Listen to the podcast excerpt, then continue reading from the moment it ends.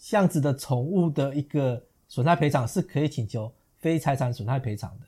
哦，这个是很特例、特特例的情形。是是是，也有很多的也有学者嗯写文章里面支持这样的一个观点，嗯、甚至在德国，他们把宠物保护这个部分已经列入了德国基本法了。哇哦！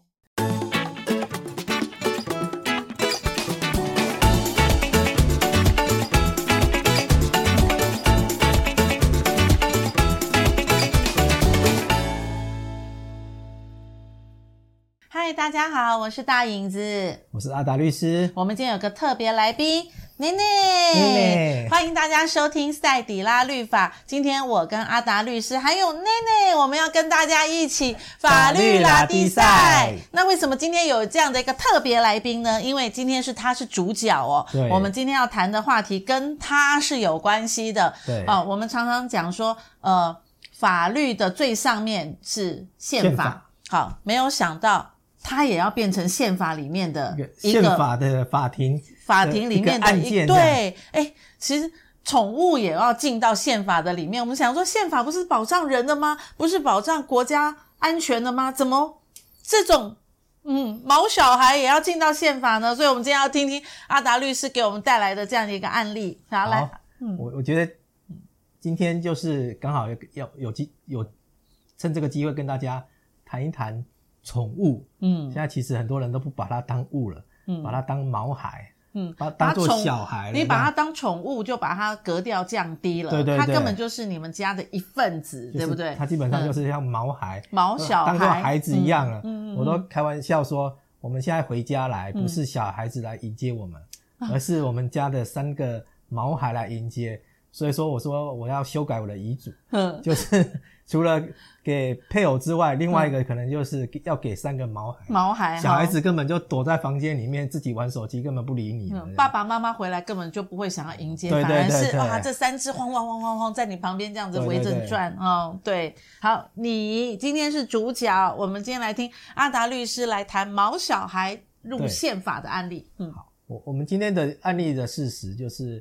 呃，有一位就是呃，算是原告，嗯，他把他的两只吉娃娃，嗯，就是送到那个美容狗狗美容院去做美容，美容，那可能是因为那个美容院的，就是因疏忽，可能没有把门关好，是。让两只吉娃娃就就是跑出去，两两只都出去，诶，那个有一只跑出去，哦哦哦，对，就跑出去之后就是就是冲到马路上，然后就被车撞到，然后就就就就。就走了这样子，对，吉娃娃很小只嘛，对对对，所以这个原告其实他把这个就是他养的这个吉娃娃，其实都视如己出啊，对，是他当做他孩子一样。嗯，那据据他的陈述说，其实他是呃，就是一个作家，嗯嗯，他因为这样子变成他就是没有心情，对，影响他，心情大大受影响，所以没有办法继续写稿。就如同失去最亲密的家人一般。对对对对对，嗯、所以他就是向法院提起一个损害赔偿的诉讼。是，当然他除了请求，就是呃法律上就是说，哎，这只狗的价值是多多少多少钱之外，然后另外就是可能他帮狗狗做火葬的费用，是，那殡葬费，好，对，对。当然就财产上的损失，他有有也有主张说，嗯、啊，他因为这样子。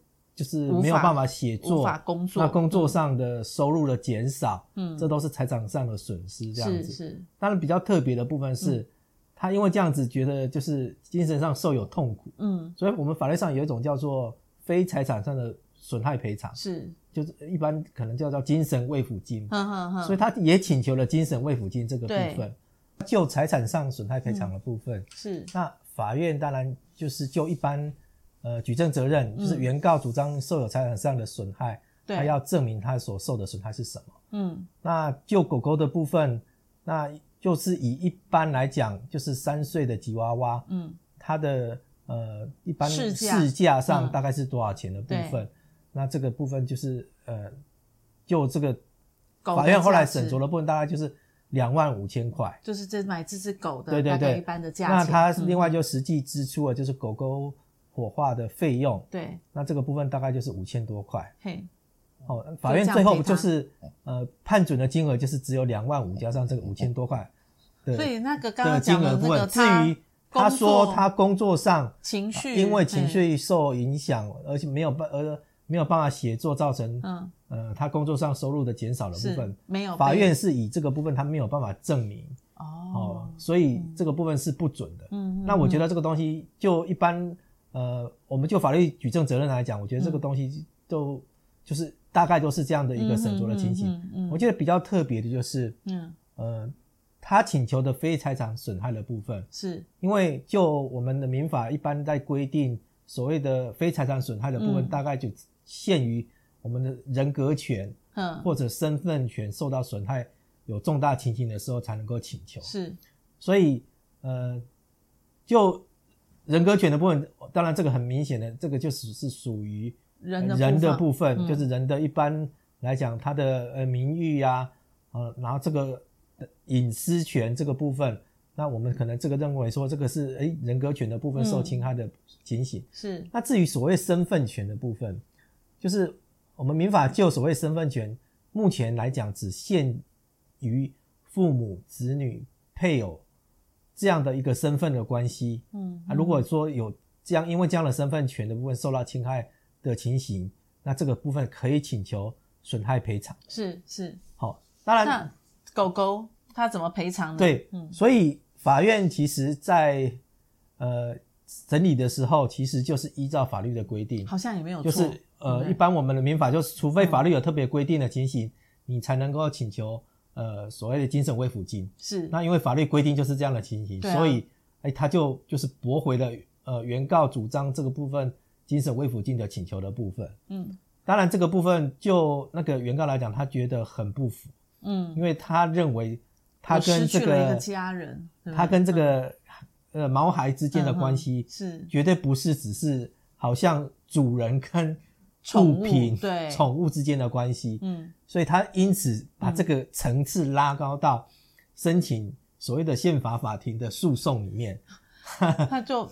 因为失去了他的毛孩子，所以他把整个的案件拉高到 所谓的宪法层次的部分。嗯、因为法律的规定很明显的就是只限于呃民法，比如说一百九十五条那样的情形，嗯，嗯嗯才可以请求所谓的非财产损害。是，那他认为这个部分就是呃法律保护的制定的不周全，是，所以他认为宪法上应该要保护，就是呃主人跟呃宠物毛孩之间。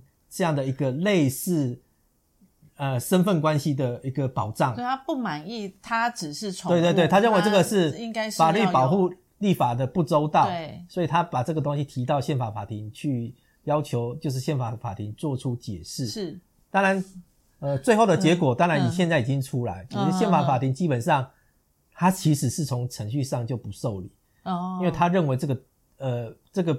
不具有宪法原则重要性的东西是，所以他直接在在程序上就不受理这个案件的一个情形。嗯、他想送，但是送不进去，这样应该是这样。就程序上，大法官根本认为说，就是认为，就像你刚刚一开始讲的，宪、嗯、法保障的是人权，对，好像没有保障狗权，狗权对这个部分这样子。嗯、所以这他认为这个不具有宪法上原则重要性的部分，嗯、是就驳回了这个程序上就直接驳回了他的申请了。对。当然，我觉得比较特别的是，其中有三位大法官是他们提出了一个不同意见书，从另外一个角度来提出一个不同的思考的一个面向。嗯哼，呃，就是认为说，其实我们现在的动物保护法里面，其实哎，动物基本上宠物可能都要去做登记啊。对，登记里面可能就是哎，登记所有权人啊。然后宠物的哎都你可以帮它取名字啊，还可以打晶片啊，它有编号，它身上会放晶片这样子。你还不能虐待它。对，那动物那个保护协会就来了，对不对？对，那现在呃也很多人不是这不是把这样子的一个狗狗、猫猫或者呃其他的宠物，就是视为一个好像法律上它只是一个动产而已。对。而是哦，比如说我们刚才讲它是毛孩啊，喵星人啊，变成哎就是我们变成是铲屎官啊，嗯，就是我们就是我们养宠物，我们跟宠物之间的关系已经，你你的身份已经降格了，对对对对。对，你不是爸爸，你是铲屎官，对，已经产生了这样特殊的情感关系的依附的部分，是。这个部分是不是说法律就完全不予保障？嗯，他认为这个东西是值得宪法法庭来讨论的部分。事实上，我看那个大不同意见书里面，嗯哼，他其实有引用到，就是其实有别的法院的判决，是基本上已经有少数的法院判决承认，这样子的宠物的一个损害赔偿是可以请求非财产损害赔偿的。哦，这个是很特例、特特例的情形。是是是，也有很多的也有学者，嗯，写文章里面支持这样的一个观点，嗯、甚至。在德国，嗯，他们把宠物保护这个部分已经列入了德国基本法了。哇哦，哇哦，对，所以，哦、呃，我我觉得就是要跟大家也是特别说明的是，嗯，法律说实在就是一种大部分人的一个价值判断，对，然后就是制定成法律的形。式，随着时代的不一样，所以真的随着时代的演变，嗯、都有可能产生变化，嗯，所以现在基本上，诶，大法官。当中就有三位大法官提出不同意见书，嗯，认为这个东西是值得宪法法庭来讨论，这个东西到底法律应不应该来保障？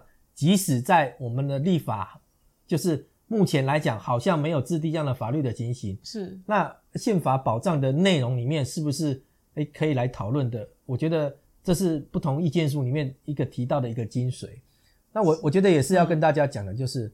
呃，大家可能觉得说，呃，目前来讲好像不可能的事情，但我觉得，呃，也许真的真的时代思想的变迁，呃，不可能就可能变成能。再过几年，说不定又不一样了。对，就好像我们前阵子其实大家很夯的，就所谓的通奸罪的部分。对，其实通奸罪，我们先是先从外国立法历来，慢慢的把通奸罪认为说，人与人之间的感情。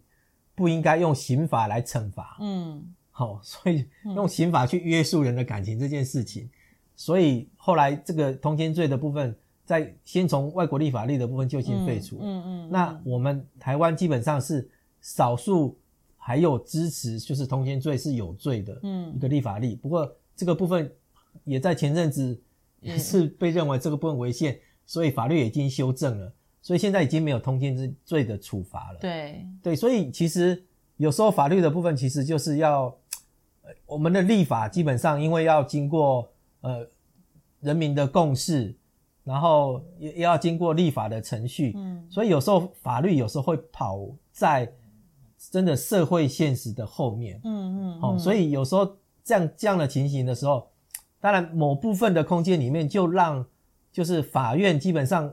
原则上，法院当然是在执行法律、解释法律的一个机关。对。但是某时候在立法的时候有漏洞的时候，诶，因为有某部分允许说，诶，在让司法机关、法官能够做这个漏洞的填补，去做这样的一个解释空间，让就是所有人。包含现在宠物的保护能够更周全，这样子。诶、欸，那在这个案子的里面，我有两个疑问，一个就是说，那个女士因为失去了吉娃娃，所以她后来也不满意法院给她的判决之后，她把这个层次拉高，好，拉高到宪法。那一般民众可以怎么去提出这样的一个诉讼啊？这个一定有一个流程吧？哦，嗯，基本上就是救济的途径。一、嗯、一般来讲，已经先透过普通法院。嗯、我们讲的普通法院，就是现在所所讲的所谓地方法院，是高等法院。那然后如果可以三审的话，当然是就是最高法院。那经过这样的一个救济途径，如果经过法院判决确定之后，嗯、那如果认为这样的法院解释法律呃的确定判决里面认为这个部分有违反宪法的情形，那这个当然就是。最后就是等于是第四审啊，哦、就是拉高到宪法法院，所以以前叫做大法官会议解释的部分。是那那那三个大法官是自己跳下来解答解答？你刚刚就是我多了一个多了一个呃陈述，还是说那个呃这个这个原告他会去请求这些大法官来支援他的、嗯、他的论点？没有，这是嗯法官受理案件之后，嗯、他自己。认为这个案件之后，他自己所持的判决理由是，那大法官当然是最后做出来是不受理，这表示说大部分的大法官是采这样的见解。嗯嗯。但是如果就是大大法官对于这样的见解，他认为他有不同意见的时候，嗯、那呃，他可以写出他的不同意见出来，嗯，把它列举在里面。这个基本上我觉得某部分来讲，诶，也是法大法官或者法官对自己的见解独立判断的一个坚持，嗯嗯。所以我觉得就是呃，其实我们现在的少数说，也许在十年、二十年后，也许他就变成大部分人。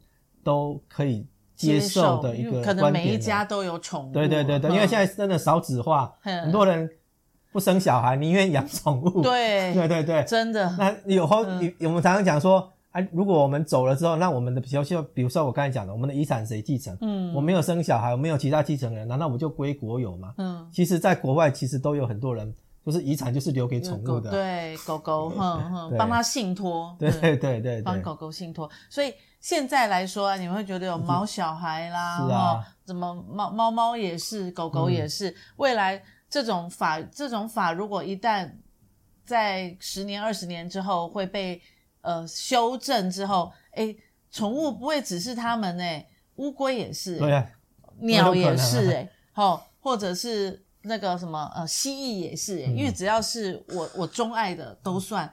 哇，我觉得他们的。他们的格局会越来越大哦，嗯，因为所以开宠物店搞搞不好也是一个未来很棒的一个趋势哈。大大家可能会觉得说，啊，怎么狗也可以这样子跟人相提并论？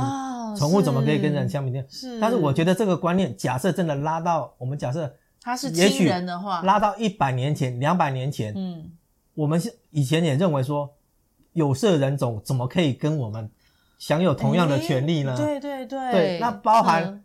女人怎么可以跟男人有同样的权利呢？对对，其实，在那个时代的时候，大家都觉得是不可能的事情。对，但是我觉得，真的随着时代的进步，我觉得就是就是平等这件事情，有时候不是人种之不不应该肤色而也而不平等，然后我也不应该因为性别而也不平等。哦，甚至现在包含比如说年纪，比如说工作上哎年龄的歧视等等的。对对对。但是你前面讲的都是人。现在已经是跨界了，人跟动物或人跟宠物，哇，我觉得对这个这个层级很难想象。不过我能够理解，就是哎，我们一百年前的时候可能没有办法想象，就像你讲的，哎，以前女人还没有办法上桌呢，对不对哈？然后呢，呃，有色人种都是以前被当奴隶，嗯，可是那毕竟是人与人之间的平等问题。现在要拉高层级，变成人工人跟毛小孩要要有一个同样的一个。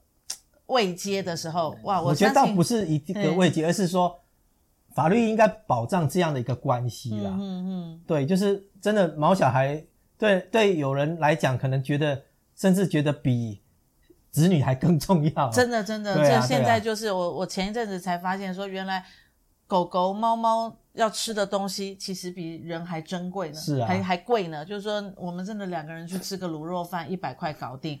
可是为了养这只狗，可能我现在真的发觉，我们人还有健保，嗯，狗狗没有健保，所以狗狗还不能生病，好贵哦。哦，狗狗还不能生病。不过我相信，如果爱爱自己的宠物的人，会把自己的毛小孩啊、猫啊视为家人。一旦他们遇到了很多不可逆的意外，其实的确，心境上搞不好比失去一个家人更悲痛、更难过。所以，其实珍珍惜所有的宠物，好爱惜它。然后现在有那种动物保护法，好也不能，呃、也也不能去，嗯，是是保护你哎，保护你哎，嘿嘿，好，所以好，我们的特别来宾今天要说话了哈，所以 所以呃，其实好好的爱自己的狗狗也是很棒的。你要说什么，请说。